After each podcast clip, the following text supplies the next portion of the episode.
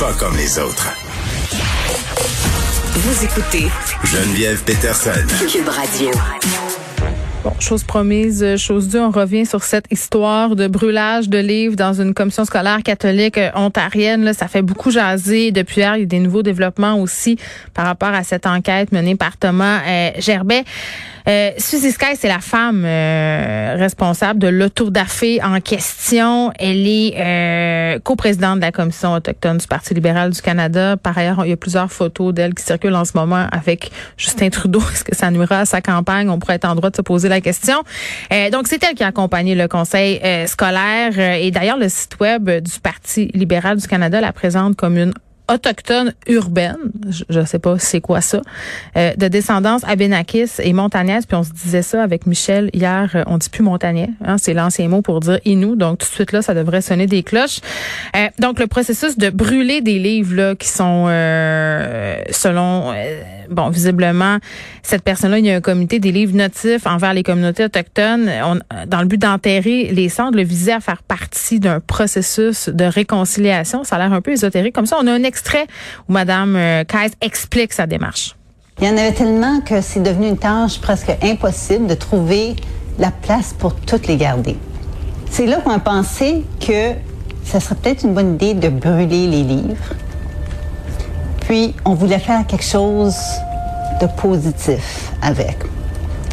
Nous enterrons les centres de discrimination, de racisme, de conflits, de stéréotypes dans l'espoir que la petite musique en arrière, un peu New, new Age, n'aide en rien à la cause, c'est ce que j'ai envie de dire.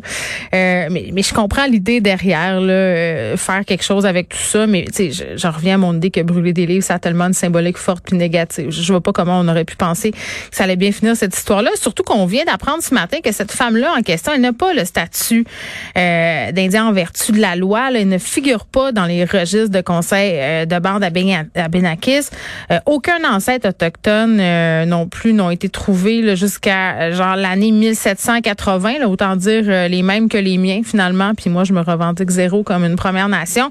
Euh, donc, puis je sais que ça, fait sauter bien du monde là, quand on dit ça. Puis les gens des Premières Nations, ils doivent être bien tannés de tout ça. Donc, je voulais aller parler justement à quelqu'un des Abénakis, Jacques Thériault-Watso est là, conseiller au Conseil des Abénakis d'Odanak. Monsieur Thériault, bonjour. Oui, bonjour, comment allez-vous? Ben, ça va bien. Puis là, il y a beaucoup de questions là, euh, qui se posent suite à, à cette histoire-là. Puis j'ai l'impression qu'on est en train de mélanger euh, toutes sortes d'affaires. Là. Je, je veux qu'on essaie de ramener ça sur le plancher des vaches. Là, qui est autochtone, oui. qui est pas autochtone. Chose, oui, ben c'est ça. Les Abénakis. Oui. C'est silencieux. Merci. Donc, euh, Abénaki, pardon. Euh, qui peut se prétendre autochtone? Ben, c'est un sujet complexe, là, tout ça, là, mais dans le contexte de la petite madame, là, Suzy, là, c'est euh, de l'appropriation identitaire pure et simple, c'est de la fraude identitaire, là, puis surtout euh, le titre qu'elle s'est donné là, de, de coprésidente du Parti libéral du, du Canada, il a pu valider euh, auprès des communautés ou sa communauté d'origine, ben qui peut s'identifier? Elle, s'identifie à un ancêtre qui, a déjà plus que dix générations en arrière. À un moment donné, mm. il faut que tu coupes le cordon. Il n'y a pas de lien avec une communauté ou une nation quelconque. Mm. Elle sait, son histoire a changé depuis euh, avant-hier. Elle évolue au fil du temps. Puis là, c'est, c'est, c'est, ça n'est plus Abénakis d'Odanak, là, membre d'une confédération Obanaki qui était teinte depuis 1760. Que la petite madame, là, euh, elle se fait prendre à son propre jeu. Là ça vient d'une nation, c'est de son imagination. C'est aussi simple que ça. C'est de la fraude identitaire. Donc, vous êtes en train de me dire que Suzanne Caisse est une menteuse. C'est en gros ce que je dis, oui.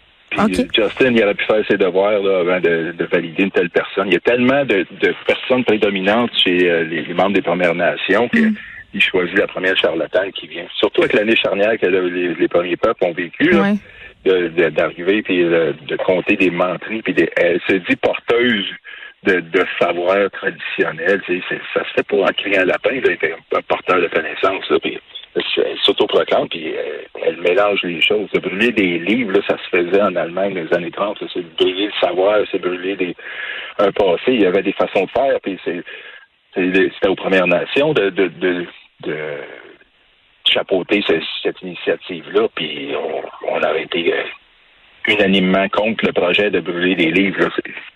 Ben, c'est toujours ça qui met un peu mal à l'aise, c'est qu'on vous demande rien. c'est comme non, ben c'est ça. on vit dans on vit dans l'histoire, puis euh, ces gens-là, ils, ils, prennent la place prédominante pour qui, qui, est réservée aux membres des Premières Nations, puis mm. elles, elles, elles dictent qu'est-ce qui doit être fait, comment ça doit être fait, puis selon elle, euh, sais, on n'est pas des, d'assez bons autochtones, on diffuse pas assez bien notre culture, donc elle va le faire à notre place. C'est le message qu'elle envoie. Elle n'a pas été mandatée par personne pour faire ça. Mais Suzanne Caise, elle se définit comme autochtone urbaine. C'est quoi ça? Ça, c'est euh, ça, ça, sort de l'imaginaire des gens qui, des faux autochtones qui s'autoproclament autochtones. Ils se donnent des titres parce qu'ils peuvent pas, historiquement ou euh, de leur histoire familiale, mm. s'identifier à une communauté. Moi, je suis Abénaki d'Odanak, puis euh, je suis capable de retracer ma lignée jusqu'au créateur, pratiquement, pourquoi qu'elle s'invente une histoire? Surtout que de ma nation, de plus en plus de mm. personnes s'identifient à Abénaki. Vous sortez d'où, vous? Ben oui, puis j'ai écouté un, reportage euh, bon fait par l'équipe d'enquête euh, sur des personnes qui se prétendent autochtones et qu'ils ne sont ne sont pas finalement un peu comme ça semble être le cas euh, de Madame Caisse. Vous témoignez d'ailleurs dans, dans ce document-là. tu sais quand on regarde ça, c'est quand même assez hallucinant puis ça devient un peu mélangeant. moi comme personne blanche, je regardais ça puis je me disais ok, est-ce que c'est vrai qu'on peut s'identifier comme autochtone sans pour autant avoir une généalogie claire à, à cet effet là? Parce que euh, il y avait des gens dans, dans, dans, dans cet extrait ou dans ce reportage-là qui disaient, ben moi, je m'identifie comme autochtone, j'ai été élevé avec les Premières Nations. Euh, euh, dans le temps, il y avait des gens qui mentaient sur leurs origines parce que c'était pas bien vu d'être d'être des Premières Nations. Comment on fait pour démêler tout ça?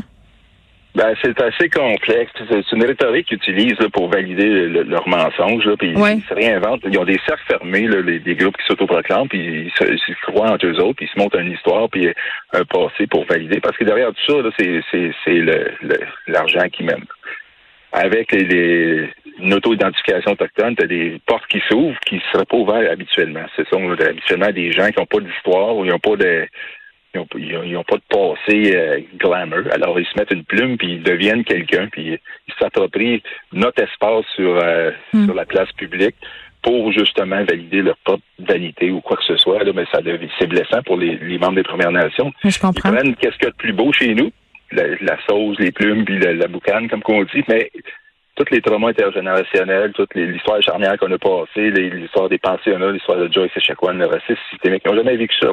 Hmm. Ils prennent qu'est-ce qu'il y a de plus beau. Ils vendent l'idée du folklore que les, le peuple québécois a des Premières Nations, au lieu d'aider la cause, ils ne font que la nuire. Ils vont juste amplifier puis euh, renforcer ces stéréotypes-là. Parce que là, il me semble qu'on a eu plusieurs cas là, ces dernières années de personnes qui se revendiquaient autochtones. on, se parle, oui, on, se parle de cette femme-là aujourd'hui.